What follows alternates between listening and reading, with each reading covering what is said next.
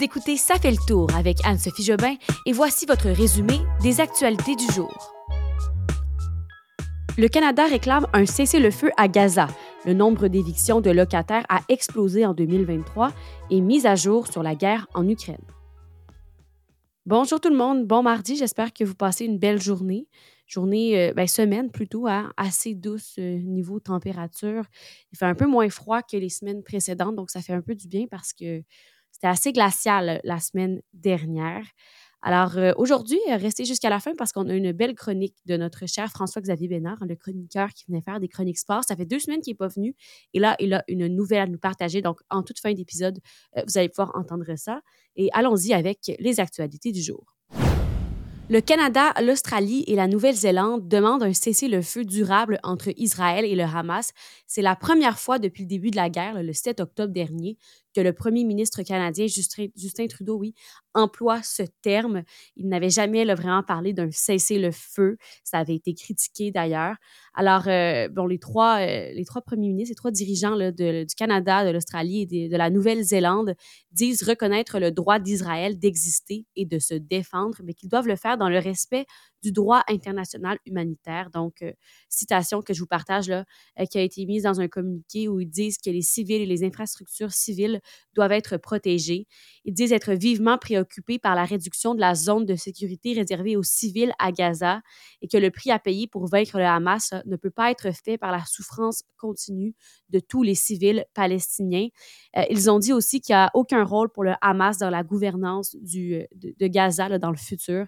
Ils s'engagent à travailler pour instaurer une paix euh, des deux États, hein, des Israéliens et des Palestiniens, pour qu'ils puissent continuer de vivre en sécurité à l'intérieur des frontières internationalement, internationalement pardon, reconnues. Je précise que le Canada, l'Australie et la Nouvelle-Zélande euh, forment avec les États-Unis et le Royaume-Uni l'Alliance sécuritaire des Five Eyes et que vendredi dernier, au Conseil de sécurité des Nations unies, euh, les États-Unis ont utilisé leur droit de veto pour bloquer une résolution appelant à un cessez-le-feu à Gaza, alors que le Royaume-Uni, lui, là, s'est abstenu. Euh, il y avait trop, 13 autres pays, les 13 autres pays membres qui euh, avaient appuyé, la résolution, mais vraiment les États-Unis qui ont utilisé leur droit de veto. Le regroupement des comités logements et l'Association de locataires du Québec ont rendu public aujourd'hui une étude qui fait état du nombre d'évictions qui ont été forcées à des locataires en 2023. Et donc, euh, entre 2022 et 2023, plutôt, là, le nombre de cas compilés est passé de 1525 à 3531. Donc, ça a plus que doublé. On parle d'une augmentation de 132% Et c'est à Montréal qu'il y a eu la, plus forte augmentation du nombre d'évictions, une hausse de 143% Et euh, c'est surtout le, comité logement de la Petite Patrie qui a recensé le plus de cas avec 485. Et ensuite, c'est dans le plateau Mont-Royal avec 391. C'est pas bon pour moi. Je suis du plateau Mont-Royal. Bref. Euh, donc, l'organisme précise qu'il pourrait s'agir de, la pointe de l'iceberg hein, parce que euh, ce n'est pas tout le monde qui signale son cas d'éviction au comité logement. Et ce que demande l'organisme au gouvernement du Québec, c'est de modifier la législation pour obliger tous les projets de reprise, hein, disons des, des constructeurs euh, qui, veulent, qui veulent rénover un, logement. Là. Ils veulent donc obliger euh, tous ces projets-là d'éviction, de travaux majeurs à obtenir une autorisation du tribunal et de le faire, euh, de faire un suivi, en fait, obligatoire dans l'année qui suit pour s'assurer que évictions, toutes les évictions qui sont faites soient faites légalement. Je vous parle d'un meurtre non résolu qui date de 29 ans. C'est le meurtre de Marie-Chantal Desjardins qui a été résolu par la SQ après voilà, 29 ans. Euh, Marie-Chantal Desjardins, c'est une fillette qui avait 10 ans à ce moment-là, en 1994, et qui avait disparu et ensuite qui avait été retrouvée euh, morte. donc, les enquêteurs de la Division des disparitions et des dossiers non résolus de la Sûreté du Québec ont procédé aujourd'hui à l'arrestation de Réal Courtemanche, 61 ans, pour meurtre prémédité. Et euh, grâce au travail, un grand travail de la SQ, un travail de longue haleine avec la, la, collaboration du laboratoire des sciences judiciaires et de médecine légale, ils ont pu rendre justice à la mémoire de la fillette. Donc, 29 ans après son homicide. Le corps policier provincial explique que c'est grâce aux méthodes d'enquête en biologie judiciaire que le suspect a pu être identifié et arrêté. Et comme je l'expliquais la dernière fois, la fillette avait été vue vivante en 1994. C'était le 16 juillet, quatre jours avant la découverte de son corps. Elle était partie chez elle en vélo, en bicyclette le matin pour se rendre chez une amie. Et à ce moment-là, il y avait plusieurs témoins qui avaient déclaré à la police l'avoir vue ou lui avoir parlé à un casse-croûte là-bas à Sainte-Thérèse et elle fréquentait une école de, Blainville en troisième année. Et le présumé meurtrier, là, qui a été arrêté aujourd'hui, Réal Courtemanche, bon, va être formellement accusé de meurtre prémédité. Et c'est vraiment quand même un dénouement qui, qui part d'une enquête criminelle de longue date. Le président de l'Ukraine, Volodymyr Zelensky, poursuit sa visite à Washington. C'est une journée importante. Il a rencontré les dirigeants républicains et démocrates. Le but de cette rencontre était de débloquer une nouvelle aide militaire dans la guerre contre la Russie. Volodymyr Zelensky qui euh, parle que cette aide est vraiment essentielle. Il, en a grandement besoin. Et c'est un entretien qui a eu lieu euh, à huis clos, donc on ne sait pas ce qui s'est dit exactement dans cette rencontre, mais on sait qu'il y a une urgence d'obtenir 60 milliards de dollars de la part des États-Unis oui, pour la guerre en Ukraine, mais aussi pour d'autres enjeux, d'autres conflits, euh, comme la frontière au Mexique et la guerre entre Israël et le Hamas et euh, du côté du Sénat, ça semble fonctionner, cette aide. Chuck Schumer, qui est le leader démocrate du Sénat, a déclaré ce matin que si l'Ukraine reçoit l'argent, eh bien, elle gagnera, mais que si l'Ukraine perd, eh bien, euh, Vladimir Poutine va gagner et que cette victoire serait dangereuse pour les États-Unis. Par contre, là, je vous parle euh, du leader démocrate du Sénat, le leader démocrate mais du côté républicain, la majorité républicaine refuse de poursuivre l'aide à l'Ukraine. Et un peu plus tard cet après-midi, Volodymyr Zelensky est arrivé à la Maison-Blanche pour cette fois-ci rencontrer Joe Biden. Et Joe Biden a dit devant Zelensky que l'arrêt de l'aide à l'Ukraine serait un cadeau de Noël pour Poutine.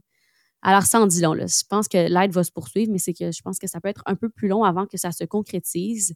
Et euh, le président là, Volodymyr Zelensky a assuré que son pays pouvait gagner la guerre contre la Russie et que, qu'il avait les, surtout s'il recevait les fonds. Mais sur le terrain, là, selon les faits qui ont été rapportés aujourd'hui, euh, c'est un peu autre chose. Euh, il y a eu un échec de la contre-offensive ukrainienne.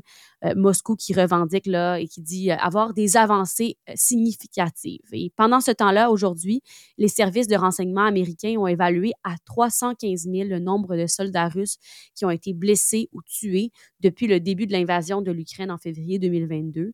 Et selon le même document euh, dont plusieurs médias américains ont fait état, la Russie aurait perdu 2200 blindés sur les 3500 qu'elle possédait avant le début de la guerre. Euh, je vous rappelle que ça avait commencé le 24 février 2022.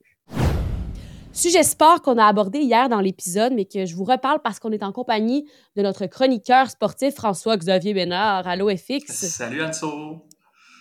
Le sujet d'hier euh, qui a fait les manchettes, c'est la Coupe Mémoriale hein, qu'on a appris. Ben, on a appris que c'est l'Océanique de Rimouski, en fait, à Rimouski, que ça va avoir lieu en 2025. Oui, excellente nouvelle. Comment ça fonctionne dans la LHMQ, c'est qu'on alterne année après année entre la, bien sûr, la présentation d'une Coupe Mémoriale dans la LHMQ Québec-Maritime ou bien en Ontario ou dans la Ligue de l'Ouest, qui peut être en Saskatchewan, en Colombie-Britannique, au Manitoba. Et cette année, ben, en fait, en 2025, on a établi que la ville haute allait être celle de Rimouski au Québec. Alors, c'est une excellente nouvelle pour euh, la province.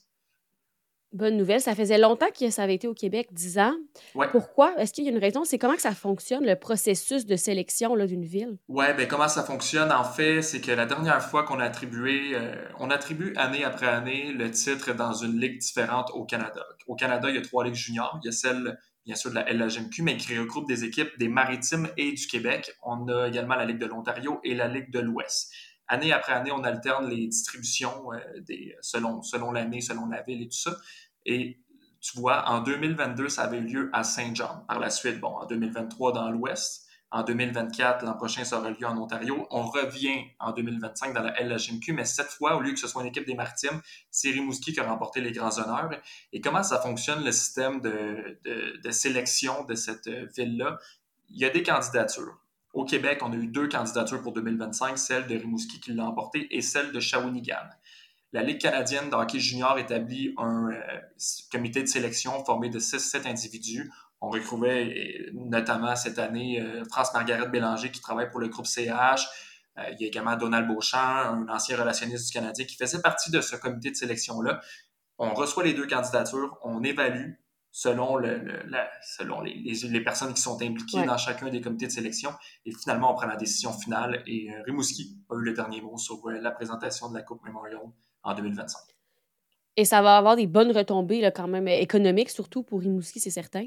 Oui, mais la dernière fois que ça avait eu lieu au Québec, la Coupe Memorial, on a vu des retombées économiques d'environ 8 euh, à 10 millions de dollars. Mais là, pour C'était quelle ville? À ma mémoire, c'était Shawinigan qui avait accueilli la Coupe Memorial en 2009 en 2000. Mais là, ça va être encore plus gros, là. Oui, oui, ça va être, ça va être encore plus. Ça va être encore plus gros. Mhm. puis, puis cette fois-ci, on parle de retombées économiques de 15 à 20 millions de dollars. Alors, c'est, ça peut être énorme pour une ville de recevoir un tournoi comme celui-là. On le voit à Québec avec le tournoi Piwi de Québec, année après année, les retombées économiques qu'on a. Ben, pour la Coupe Memorial, c'est un peu semblable en accueillant des gens d'un peu partout au Canada pour ce tournoi-là d'envergure junior. Et qui va gagner en 2025? Est-ce que c'est les remparts? L'année passée, c'était les remparts, hein? C'était les remparts l'an dernier. ça va être les remparts en 2025? Peut-être qu'on sera rendu là dans le cycle de reconstruction, mais je pense qu'habituellement, la ville haute se donne les ressources nécessaires pour avoir une équipe compétitive pour remporter les, les grands honneurs. Je pense que Rimouski va avoir une excellente équipe en 2025. Oh! Et pour les autres formations juniors, c'est difficile à établir parce que le cycle junior varie à chaque trois ans. Tu as, une première année, deuxième année, troisième année. Quand les joueurs partent pour aller dans la Ligue nationale ou dans d'autres circuits, ben là, tu te retrouves avec des, jeunes joueurs. Il faut que tu recommences le cycle de reconstruction. À voir, mais Rimouski sera très bon pour 2025, euh, je suis persuadé. On a hâte de voir ça. Merci, FX. C'est toujours bien intéressant. Puis c'est le fun de t'avoir au podcast. à bientôt. Merci, Anso. Et voilà, c'est tout pour aujourd'hui. Soyez de retour demain et jeudi et vendredi, toute la semaine, pour vos épisodes d'actualité du jour. Merci d'avoir été là. Bonne soirée.